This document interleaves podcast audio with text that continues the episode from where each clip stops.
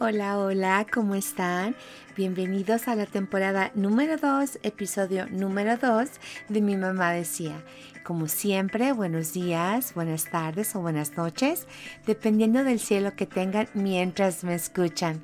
Espero que estén teniendo una buena semana y pese a las circunstancias, se mantengan positivos, asertivos y sobre todo proactivos. Como la semana pasada hablamos de nuevos comienzos, continúo en el mismo renglón. Si es la primera vez que me visitas, bienvenido. Si estás de regreso, muchas gracias. Me encanta tenerlos aquí y aquí hay un lugar para ustedes. Así que gracias por acompañarme en esta segunda temporada de Mi mamá decía. El episodio de esta semana se llama Mi mamá decía, vende la idea. Comenzamos. Casi todo se encuentra ya en su lugar, incluyéndome a mí. Las paredes ya tienen algunos cuadros y los muebles que me siguieron ya tienen presencia. Les platico que nunca he creído en las casas como museos ni en los muebles como obra de arte. Creo en la belleza de un lugar, pero cuando se trata de una casa, Creo que debe de haber un balance entre la silla que embellece y la que te proporciona descanso. Si tienen espacio para ambas, qué bueno. Yo no. Así que entre escoger confort y arquitectura, escojo un balance que me permita tener un zen armonioso. Mi mamá decía, vende la idea. Era su infalible consejo cuando tenías que tomar una decisión o necesitabas la ayuda de alguien, o cuando algo que querías dependía de la decisión de alguien más. Vende la idea, me decía. Su truco era que no te decía cómo, pero mi mamá me vendía la motivación. Mi mamá es experta en vender ideas, no para ella, sino para ti. Ella me pintaba todas estas posibilidades y las ventajas más increíbles de algo. Era una forma de inyectar ambición, impulso, ganas, motivación. Creo que era una forma de pintarte un futuro tan fabuloso que no quisieras perdértelo. Por ende, buscarías lograrlo. Inteligente, ¿verdad? ¿Recuerdan mi episodio de las diferencias existen, pero el amor también? Mi papá y mi mamá juntos tendrían sus diferencias, pero el amor a sus hijas balanceaba la formación de cada una de nosotras. Mi papá nos inyectaba lo analítico y las perspectivas múltiples. Mi mamá le ponía lo emotivo a las decisiones. Escoger inteligentemente lo que te haga feliz. Ese era el propósito. Mi mamá decía, vende la idea, me senté en la sala con paredes blancas, como les dije en el episodio pasado, impecablemente blancas, perfectas, sin rastros de pocitos de viejos cuadros que pudiesen haber estado colgados aquí, que las paredes son nuevas, sin rayaduras, y empecé a pensar en mi mamá. Les cuento que yo llegué muy tarde a la repartición de creatividad. No tengo la capacidad de ver una pared en blanco e imaginarme cuadros y proporciones o temas decorativos. No tengo la habilidad de ver las flores en una tienda y ver en mi mente el jarrón y la combinación perfecta de colores. No, esa habilidad no la tengo. Yo puedo seguir instrucciones de decoración, pero no me pidan que vaya a decorar algo porque no sé, no sé qué hacer con eso. Mi papá le decía a mi mamá, Griselda, yo creo que en tu otra vida fuiste albañil porque te encanta tumbar paredes y mover ventanas. A lo que mi mamá respondía muy ofendida, no te confundas, Alfonso, arquitecto. Pensaba, ¿qué pondría mi mamá aquí o allá? Volteaba a ver los cuadros que ella me compró para mi casa anterior y no sabía la verdad qué hacer con ellos. Y de repente pensé, es que aquí ya no necesito las ideas de alguien más. Aquí debo voltear la mesa. Mi mamá decía, vende la idea. Entonces entendí. Aquí no quería venderle nada a nadie. Aquí era mi propia compraventa personal, Yo me vendo y yo me compro. Este espacio es mío. Y entonces pensé, ¿qué me quiero vender? ¿Qué me quiero comprar? ¿Qué sentimiento tan poderoso? La gente le llama empoderamiento. Qué satisfactorio es ver tu trabajo en un sillón o en un cuadro, en una silla. Lo que te ha costado. Les cuento que no me traje nada viejo fuera de unos cuadros y una sala que compré en Navidad. Para mí es algo simbólico. Para mí es un símbolo de un nuevo comienzo. Y este nuevo comienzo tendría las cosas que me llenaran a mí y solo a mí desde un plato hasta una cortina. Siempre dije, quiero tener cosas bonitas que me provoquen satisfacción. No es vanidad, es sanación. Es rodearme de cosas lindas, aunque sean pequeñas, pero que signifiquen algo para mí. Y entendí, quiero significados. Quiero ver las cosas y sentir algo. Ese algo debe de ser paz, armonía, calma, logro, satisfacción, orden. Por primera vez entendí que estaba lista para reflejar lo mismo que estaba logrando en mi trabajo interior. Mi mamá decía, vende la idea. Entonces, como un bebé que da pasos cortos pero seguros, empecé con colores neutros. Hay muchas teorías sobre las personalidades y los colores. No sé si las han escuchado alguna vez. Y aquí sé que los colores neutros son conservadores. Los colores y la personalidad dicen lo siguiente. Cuando tienes colores neutros predominantes, el estado de ánimo se basa en la seguridad y la protección. Pensé en acentos amarillos, que lo denotan como el color de la felicidad y pasé por los marrones, que denotan madurez y un equilibrio entre la mentalidad y la emotividad. Sentada en mi sala, a solas, con las paredes blancas y tratando de venderme mi idea, me conmovió la realización de los colores, un reflejo de lo que soy en este momento. Mi mamá decía, vende la idea. Para vender debes conocer el producto, ¿verdad? Es la razón por la que un decorador tiene entrevistas contigo, para darse una idea de lo que te gusta y ponerte visualmente una foto de tu interior, porque el propósito es que tu espacio te refleje, ¿cierto? Entonces me conmovió sentarme conmigo misma y venderme mi propio interior. Les cuento que por muchos años usé estrictamente color negro estaba peleada con los colores. Bueno, eso pensaba. En México existe esta broma, que cuando te ven toda de negro te preguntan, ¿dónde es el velorio? Por otro lado, los que me conocen saben que me encanta el maquillaje y prefería usar el color en los ojos. Sombras azules, amarillas, verdes, rosas y los mandatorios neutros. Estando conmigo misma en ese momento, empecé a recapitular.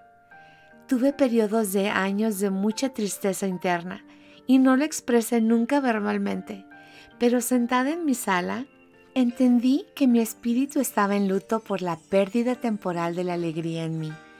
Entendí que usaba los colores en los ojos porque realmente no había perdido la esperanza de reencontrarme con el sueño de una vida plena.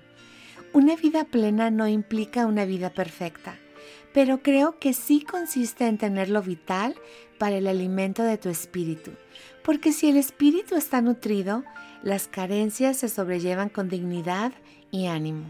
Entonces, en una rebeldía silenciosa e incomprendida por mí misma en ese momento, llevaba los colores en los ojos, como muestra de que todavía creía en la armonía, pero no sabía cómo encontrarla. Era hora de tomar otra foto interior y de rediseñar mi propio espacio personal. Mi mamá decía, vende la idea. Entendí que ahora mi mercancía emocional era diferente y buscaba comprar y vender cosas diferentes, Pero lo más importante era que la conocía, que sabía exactamente qué era lo que me quería vender y lo que me quería comprar. Simplicidad fue la primer carta que puse en la mesa. El más contento con eso fue mi presupuesto. Quiero una vida simple. Hay magia en la simplicidad. Entendí que no dependo de las cosas opulentas para maravillarme. ¿Será porque con los años son menos y menos las cosas que me impresionan y son otras las cosas que me maravillan? Volví a color neutro. Protección y seguridad se dice que implican. Entendí que fue lo que carecí por muchos años. Entonces mi espacio debería darme el sentimiento de protección y seguridad. Me conmovió la realización de que es lo que he estado haciendo en los últimos años, cuidándome y protegiéndome yo misma. Comprendí que aquí soy mi fabricante y mi distribuidor. Me siento protegida con Ruth Filippini me siento segura en su presencia. Su compañía me agrada. Me gusta el silencio con ella. Me vendí mi idea. Cliente satisfecha. Me sentí como cuando salgo de Sephora con mi bolsita de rayas blancas y negras, colores neutros de base que me permitan ir invitando a otros colores más adelante mientras sigo creciendo. Listo. Mi mamá decía, vende la idea, calma y paz. Puse esas dos cartas en la mesa. Volteé a ver los jarrones de mi mesa de centro, que son azules. El azul se asocia con la paz, la tranquilidad y la libertad. Me sentí como cuando leí esos horóscopos en las revistas. Y tú dices, sí, sí, es como si me estuvieran conociendo. Sentí que esta transacción era exitosa. Toques de color marrón implican madurez y un equilibrio entre la mentalidad y la emotividad. Sonreí porque el ego se quiso asomar. Lo calmé tantito, pero solo tantito, porque no quiero alimentarlo, pero tampoco quiero desnutrirlo. Balance. Me gustó el sonido de esas palabras. Madurez. No me la creo porque estoy convencida que muchas veces no actúo congruente a mi edad. Uno de mis deseos es un día actuar como la mujer madura de 47 años que debo tener en algún lugar de mí. Así que me enfoco en las palabras de equilibrio entre la mentalidad y la emotividad. Las traduzco a Ruth Filippini y le pregunto, ¿has logrado ese equilibrio? Me contesto que estoy en proceso, pero que hay muy buen avance. Reporto con mucho gusto. Me siento satisfecha con la plática y la entrevista. Toques de marrón me parecen altamente negociables en accesorios decorativos para mesurar emociones y mantener el equilibrio mental. Suena como un excelente combo, ¿verdad? Algo así como papitas fritas y hamburguesa. Peanut butter and jelly mac and cheese. Bueno, esa es la idea. Mi mamá decía, vende la idea. Por mucho tiempo no fui partidaria de tener plantas en casa.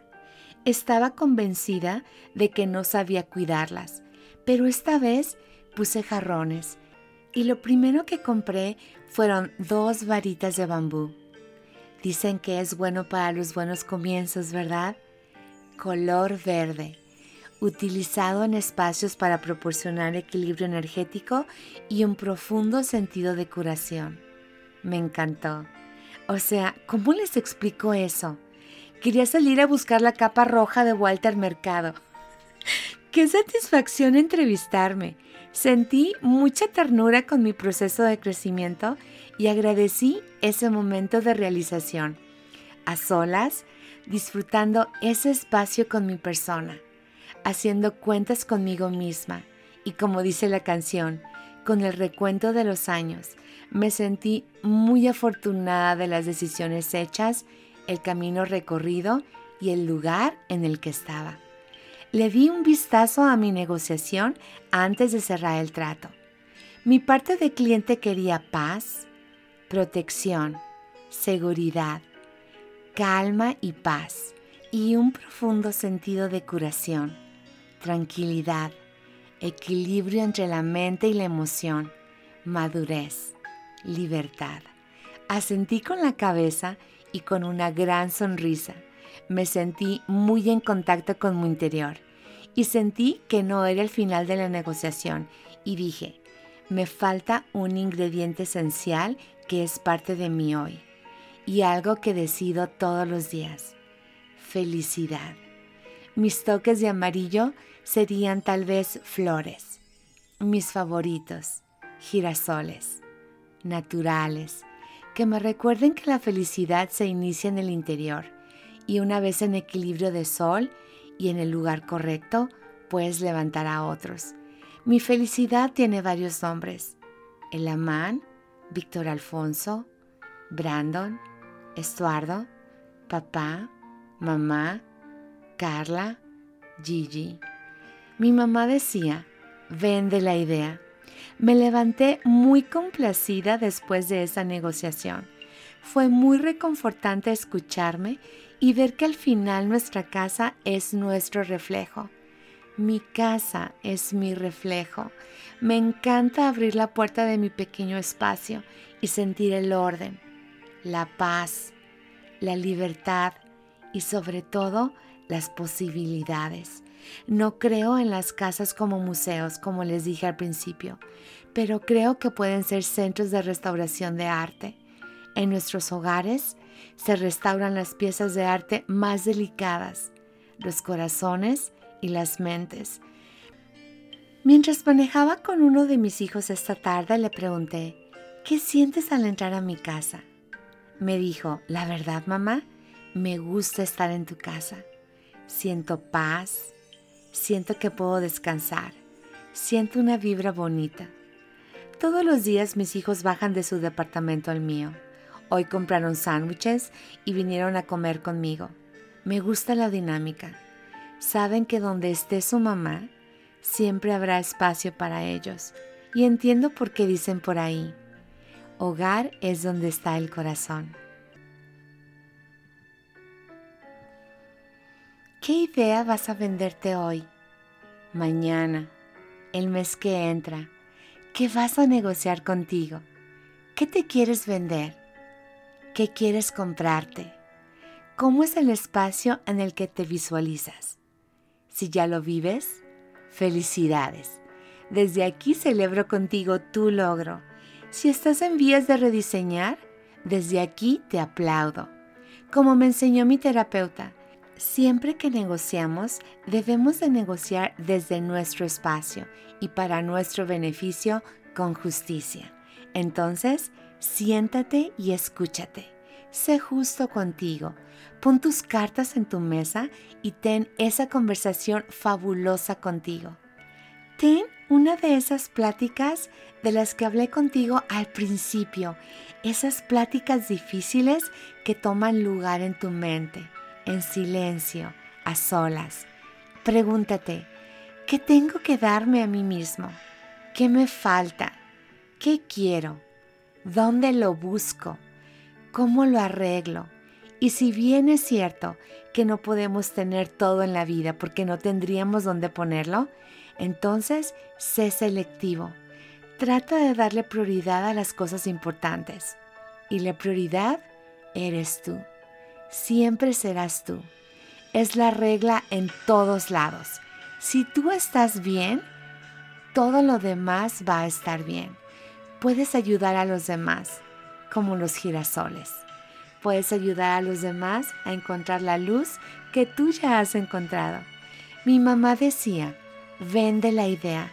Es mi deseo que tengas la mejor negociación cuando estés listo para rediseñar tu vida Cuéntame cuál es tu historia. ¿Cómo te fue? ¿Cómo es tu proceso? Escríbeme a cuéntale a mi mamá decía gmail.com. Me encantará leerte y compartir tu historia aquí en este podcast. Gracias por acompañarme y por prestarme tus oídos este ratito. Mi nombre es Ruth Filippini y como siempre, hasta la próxima.